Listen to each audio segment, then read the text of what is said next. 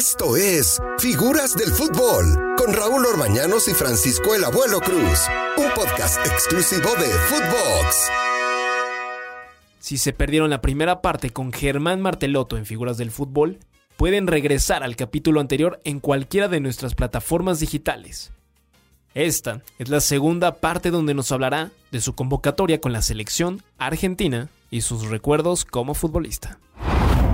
Aprovechando, tengo la oportunidad de estar en comunicación, Raúl, con Martelotto. Ya está listo para dirigir, ¿eh? Y no, y no lo estoy promoviendo, ¿eh? Pero ya, has dirigido varios equipos, Germán. Estuve, bueno, inicié el, proceso allá en, en Cobra de Ciudad Juárez eh, primero tuve un año ahí de, segundo auxiliar de, Sabela cuando estaba con Pasarela. Y, después, bueno, los resultados no me acompañaron en Ciudad Juárez, me, regresé a la Argentina, trabajé en divisiones inferiores, acá tuve cinco o seis años en Belgrano de Córdoba trabajando en, inferiores con, la, con la quinta división, que son chicos de 17, 18 años que están muy cerca de saltar a primera. Y, después tuve la posibilidad de, trabajar en, en segunda división y, de auxiliar también en, primera división. Eh, finalmente me, volví a, independizar, por así decirlo. Trabajé en tercera, en segunda y ahora después de la pandemia eh, esperando la posibilidad de, reinsertarme otra vez con algún equipo. Pues ojalá así sea. Oye, imposible no tocar el día que te llamaron a jugar a la selección argentina con el número 10 en Wembley, porque fueron situaciones muy especiales esas, ¿no? Raúl fue, este, tengo la, dicha de que fue el, fui el primer jugador eh, citado a la selección mayor estando en México, nunca se había dado, y yo me encuentro con, el, con Javier Aguirre justamente en el, en el, DF, volvíamos de un partido, y fue el primero que me comunicó que, que, que estaba la posibilidad de que jugara en la selección y que me iban a llamar. Obviamente eh, me agarró un estado de ansiedad y de alegría muy grande que terminé de, comprobar el día martes cuando llegó el telegrama a Monterrey. Y, bueno, siento que fue un poco la frutilla del postre de mi carrera, digamos. Eh, si bien, si bien no, no, no tuve la, posibilidad de jugar más que un partido de los tres que jugó la selección en, en California y dos en, en, Inglaterra, uno en el viejo Wembley contra Inglaterra, eh, ya a mi edad, a mis 29 años, haber pasado por la selección, haber conocido, haber vivido esa experiencia fue inolvidable. Y jugaste con la 10 aparte. Y fue el, primero que usó la 10 después del doping de, Maradona. ¡Wow!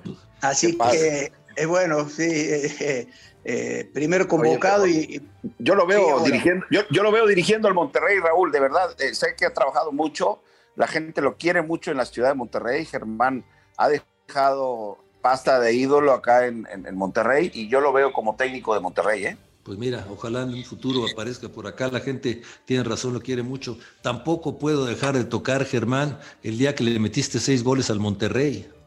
Ah, sí, bueno, sí, me fue.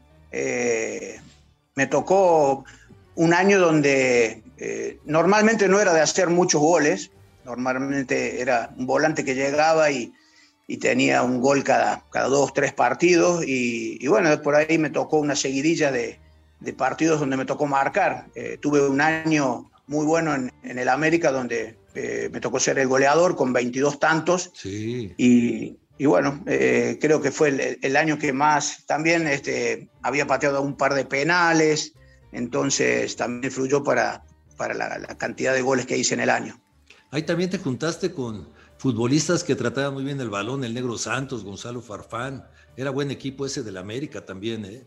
Equipazo, equipazo. En ese, en ese momento, Raúl, eh, había una diferencia más marcada entre, entre el América y, el Monterrey, cosa que ha ido desapareciendo y hoy me parece que juegan de igual a igual. En aquella época, nosotros me acuerdo del primer eh, partido con el América, ganamos en el Azteca 1 a 0 pero, o sea, la alegría y la emoción de ganarle, pero bueno, en el trámite y en el desarrollo, de pronto uno se veía por momentos superado. Y nos tocó ganar, y bueno, la emoción de, ganarle al, equipo más grande, al equipo más ganador, eh, fue eh, sin duda un, contagio general para, para, todo el plantel, directivos, hinchas. Oye, Raúl, te cuento una anécdota con Germán en el Estadio Azteca, que seguramente te, te recuerdas, Germán, que entramos al vestidor el medio tiempo contra Cruz Azul, estaba Pedro García, entrenador Raúl, y íbamos perdiendo 2 a 0. Él baja al vestidor y, estaba este, suspendido, creo, y nos, nos dice, me voy a la tribuna, ya hagan lo que ustedes quieran, son un desastre como equipo, yo me voy a la tribuna. ¿Te acuerdas, Germán? Íbamos perdiendo 2-0 y ganamos 4 a 2. Raúl, llegando al vestido, dijo: funcionó mi táctica. ¿Te recuerdas, Germán? 4-2 ganamos sí, claro. Sí, sí, sí, porque estaba, eh, eh, el partido parecía muy difícil de, revertir. Y bueno, son, son enseñanzas, ¿no? Son cosas que uno va aprendiendo porque eh, en 40 minutos, en 45 minutos se, se revierte un, resultado adverso y, bueno, y terminas ganándolo. ¿Tienes ubicado bien lo que pasa en el fútbol mexicano, Germán? No, he visto los últimos partidos, pero sí más o menos al tanto de, estadística y esas cosas. Su hermano está acá en Monterrey, este, sí, Raúl. Sí, sí, Su hermano es el director de Fuerzas Básicas de, Monterrey. De Nicolás, Nicolás Marteloto. Eh, este, se, aprovecho se quedó el bueno, abuelo. Se, quedó el bueno, sí, lo dejaste acá. Mira la herencia que dejaste por acá. Oye, Germán, ¿cuál, ha sido tu mejor entrenador que, que has tenido? Obviamente, eh, este, no, es, no es fácil comentarlo. Yo tuve un gran técnico que fue Avilán, pero el que me enseñó eh, tácticamente fue Ricardo Lavolpe a mí aquí en México. ¿A ti quién, quién te, te gustaba como entrenador? Mira, yo no lo, no lo, tuve a Ricardo, pero me tocó, este, fui una semana cuando él era eh, técnico de la selección mexicana, obviamente que me llamaban la, atención sus propuestas y me tocó enfrentar el, Atlante campeón de él, ese Atlante que, que, salía a devorarse los rivales y, me llamó la atención cuando le tocó jugar en Brasil, porque fue uno, de los pocos equipos que yo vi que atacaba a los brasileros en Brasil. Y, y bueno, y después tuve una semana... Eh, digamos, viendo entrenamientos y escuchándolo, y, fue el primero que me habló de cosas que uno a veces hace en la cancha sin, sin eh, tomar conciencia, ¿no? Del generar un dos contra uno, de, en fin, de, de, siempre generar una superioridad numérica en todos lados y, cosas como esa que las disfruté mucho, las, digo, espero aprovecharlas.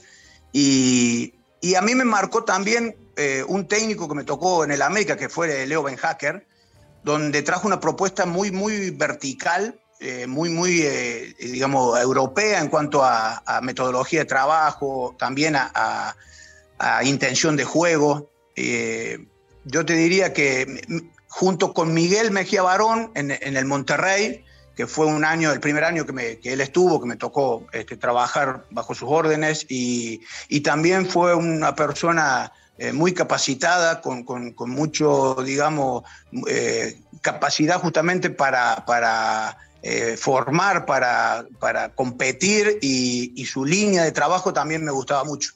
Fíjate, Raúl, que, que cuando teníamos de entrenador a Miguel, a Miguel Mejía Barón, platicábamos Germán y yo porque teníamos mucha comunicación tanto dentro como fuera de la cancha y le, y le decía, Germán, hemos hecho todos los conceptos bien y, al final perdemos. ¿De qué se trata el fútbol?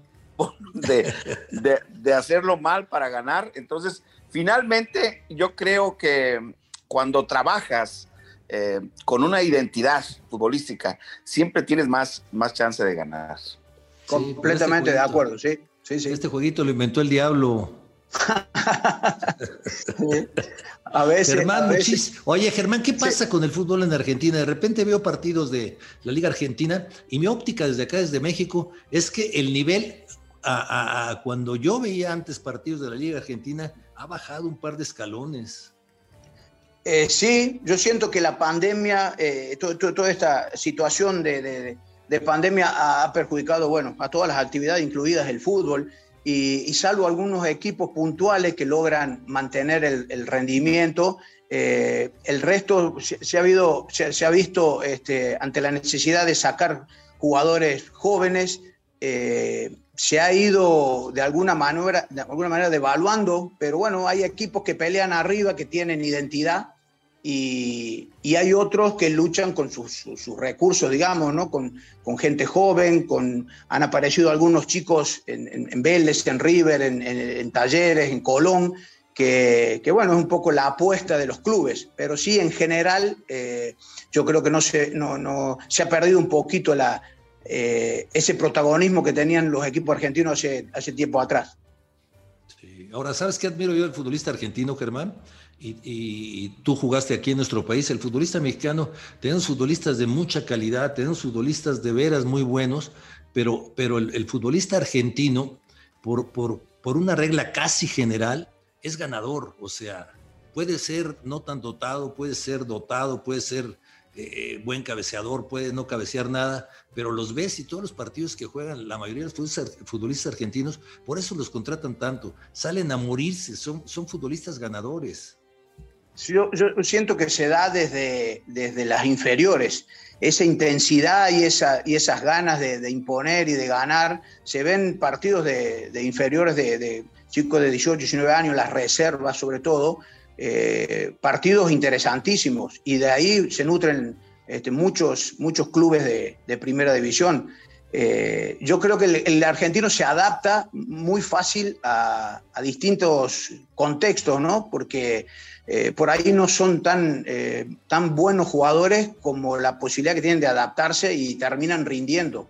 Yo creo que, por ejemplo, en la selección argentina, el caso del arquero Divo Martínez, eh, es uno de ellos, Cuti Romero, eh, González, todos chicos que aparecieron en estas eliminatorias mostrando un gran rendimiento y pero sobre todo una gran personalidad. Abuelo, algo más porque nos vamos. Oye, no, hombre, no nos queremos ir. Che, loco, ¿cuántos pibes tenés, eh, Germán?